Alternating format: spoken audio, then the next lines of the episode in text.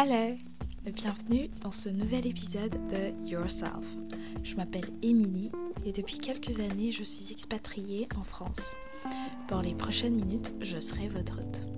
Yourself, comme son nom l'indique, est un média audio où vous pourrez être vous-même, comme je le suis derrière mon micro. On parlera de relations, de développement, de croissance, de foi, d'amitié, d'emploi et bien plus. Alors que tu sois posé dans ton canapé, en train de faire le ménage ou même dans les transports, let's go! Hello, hello, hello. Hope you're doing well. So, um, in this episode, I'm trying, and I will try to do it in full English.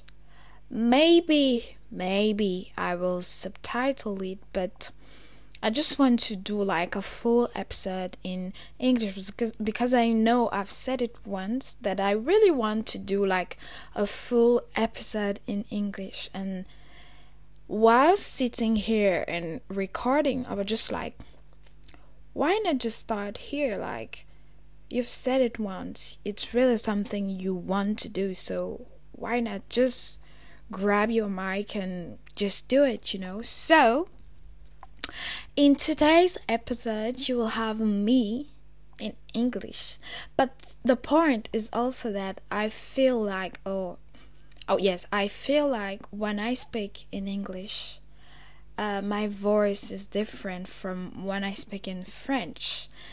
Why I don't know, but I just like from what I hear from my voice in English, I just I don't know. You will let me know, but Yes, so let's start. Um, why the first of all, why do I want to do this episode in English? I don't know what I will talk about, but I just feel like when I speak in English, my thoughts just flow. It's just it's natural. I don't really do like I don't really need to know where I'm going or what I have to say next, etc., etc. Like it's just natural. So let me move on and uh, really start with a summary of my week. So this week was particularly um, extreme. Why extreme? Because I feel like I realize that um, I tend to be too harsh, hard, no, yes, hard with myself. Like, I went to, um, I don't know how to say it in English, but uh, veillée de prière. I don't know the. Um, don't know is waykeeping or I don't know. I I forgot how to say it, but I went to a veillée de prière uh, on Friday, and while being there, a question just pops out, um, and I just ask myself. It is Pride Month. For those of you who didn't know, it is Pride Month, and in June we um, the society tend to uh, recognize and acknowledge the LGBTQIA plus community. So while I was at that veillée de prière, um, that question just pops out, and I was like, "Why are you proud? Why will you be proud of yourself? Like, what's something that's that's the end it was on Friday, so it was the end of the week, you know. And I was just like, okay, so we are almost done with this week. So, what is something you did? Your like, what is one achievement or more you did this week that will make you proud of yourself? And I couldn't ask, I couldn't answer that question because I wasn't ready for that. I think I wasn't ready, and um, I um I just kept that question in my mind and I was just thinking about it, thinking about it to let you guys to um, locate you guys. Guys, uh, today's Sunday. You will hear this episode uh, tomorrow, so on Monday. But I'm still thinking about it. So while sitting there and recording my episode, I was like, why shouldn't just think about it loudly? Actually, because I think you guys know that you are kind of my um my um auditoire. Wow, I forgot how to say that. Like, I talk to you as if I was presenting something, as if I was discussing with somebody or someone about what I've learned, what I've discovered, what I'm dealing with. So, I just said, like, okay, let me just think about it loudly and share my opinion and thoughts on that question while I record this episode. So that's why we are here today. So I um when I first heard that question like why will you be proud of yourself? Another question came out of that first one and it was oh, I'm supposed to be proud of myself. Like it wasn't something natural for me but for my closest friends they would think that they would think that oh I always know what I'm doing. I'm super proud of myself. I'm super aware of my of my um my qualities and things like that, but it's not really the case.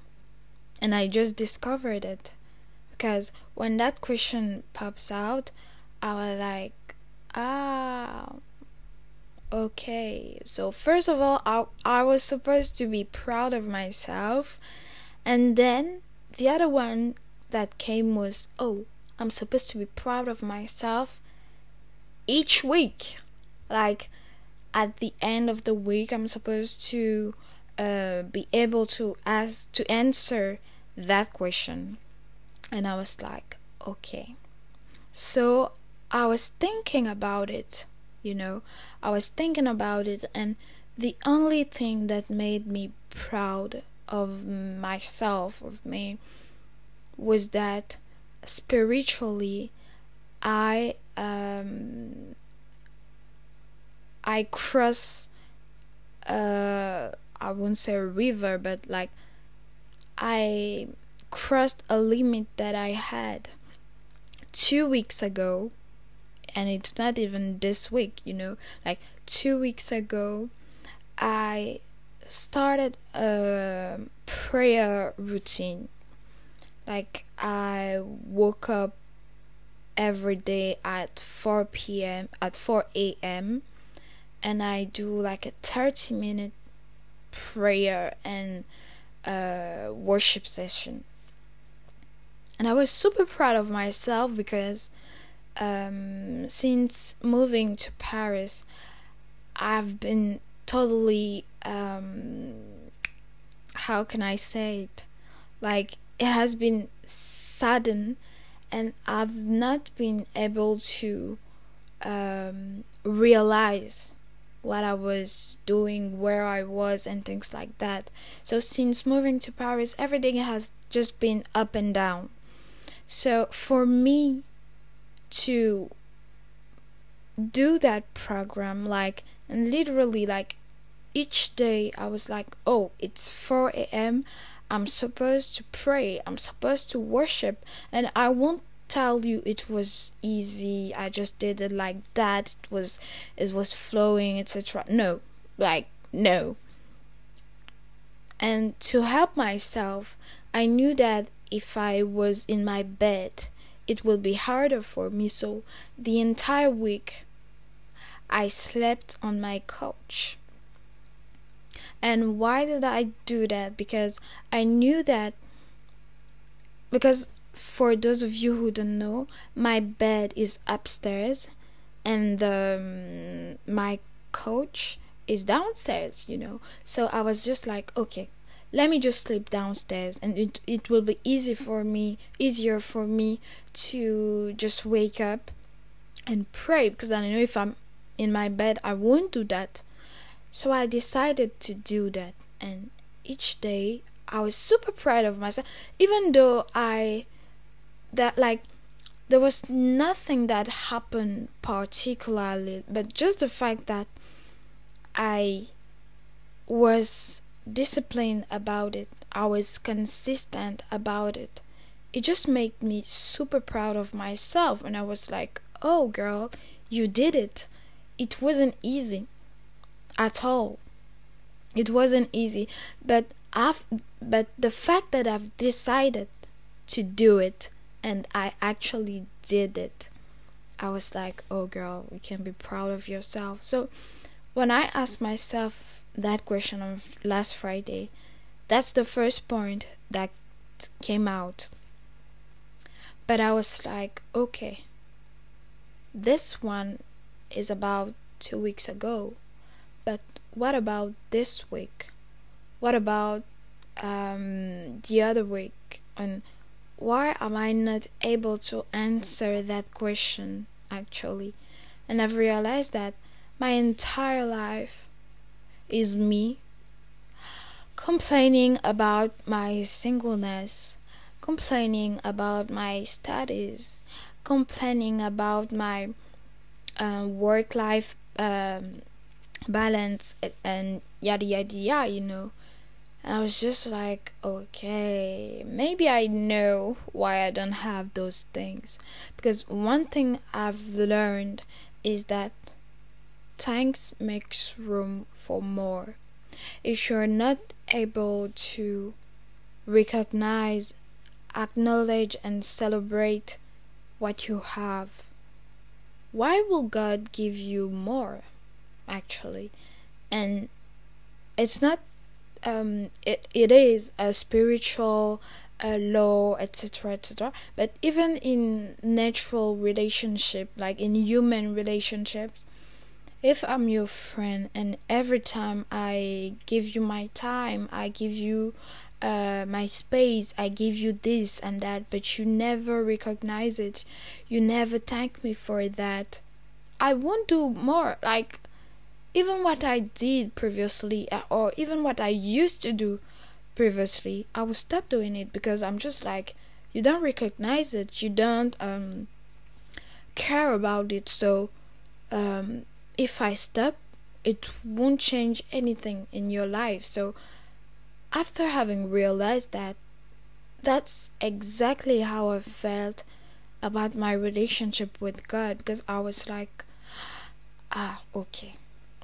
I'm sorry, God. Because I was like, oh, Lord, why am I not able to uh, find someone? Why am i not able to be in relationship with someone? Why don't i have this? Why don't i have that? Why is this? Why is that? Etc etc but um i felt like i didn't i don't have all what i want or all what i expect just because i'm not able to celebrate what i already have so, why will God give me more? Why?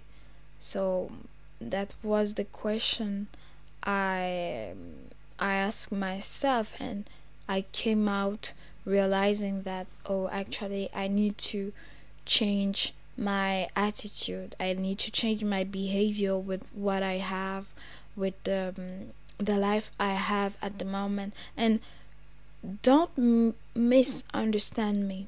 I'm not saying I'm not grateful for the life I have. I I do.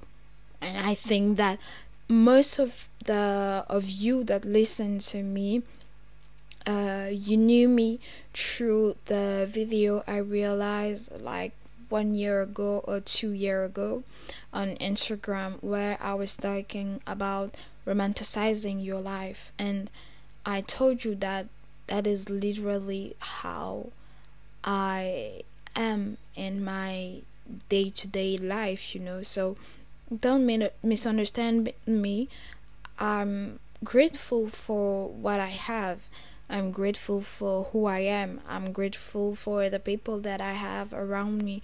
I'm grateful for all of those things, but I'm also super um, like I do complain a lot of time. Like even if it's a joke, but I do, you know, like even if it's not mm, serious, I I just said I just said it like that or things like that. I do complain, and I'm like, okay, maybe for me is a joke, but how does it make God feel? How does He take it? Takes it. How um, does it affect it? Like you know. So I was just like, okay, I need to change my attitude. I need to change, you know. So so yes. But another point I wanted to discuss about is um, solitude. You know, we are almost um, uh, like it is almost summertime.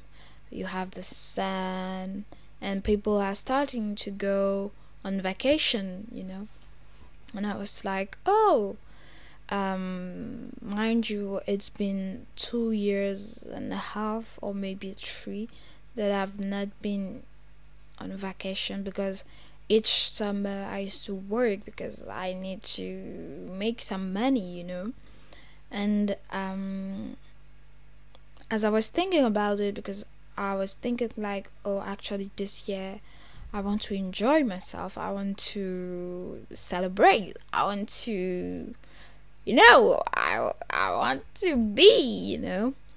And uh, I was thinking like, oh, maybe I could go to this place or that place. I could do this. I could do that, etc., etc. And while thinking about it, I was just like, oh, actually, I can't do that because I'm alone. I can't go to this place because I'm alone and I'm just like so I'm supposed not to enjoy um, my life and where I am because I'm alone and it might not be seen well um, if you go on vacations alone and I'm just like wow in which period are we living? Like i can do it but because it won't be seen as something to do i should not but i'm like nope. Actually if i want to go i will if i want to do xyz i will. I don't feel like you should prevent yourself or hinders yourself from doing something just because um, no as a single woman because that's literally the point. As a single woman it won't be seen. Like if you're too independent if you're too uh, into the oh my main character era uh, romanticizing my life I can do it on my own and things like that, maybe you will stay single. And I'm just like, okay. So, if I do understand, I'm supposed not I'm supposed to enjoy my life, but not too much. I'm supposed to be grateful. I'm supposed to um, enjoy the company of my friends, of my family, of my colleagues, and all of the people around me. But I'm not supposed to enjoy my own company too much. I'm like, sorry. Like, really, really, guys. But, um, but yeah so i was just thinking about it and maybe i will talk about it more on the future episode i don't know but um, that was just what I wanted to share with you guys. So we are already at the end of this episode. Let me know uh, where you are going for your vacations. Um, I will share the link as usual on my Instagram story. Yes, on my story on Instagram. And uh, I hope you enjoy this episode. Um, uh, it was a real pleasure for me to actually do this, and that's another point of uh, me being proud of myself proud of myself is the fact that actually I did a full episode in English. I'm super super excited, super proud. I will check if actually I can subtitle this episode, but I don't promise you anything. But on those words, wish you a happy new week and see you next time. Ciao.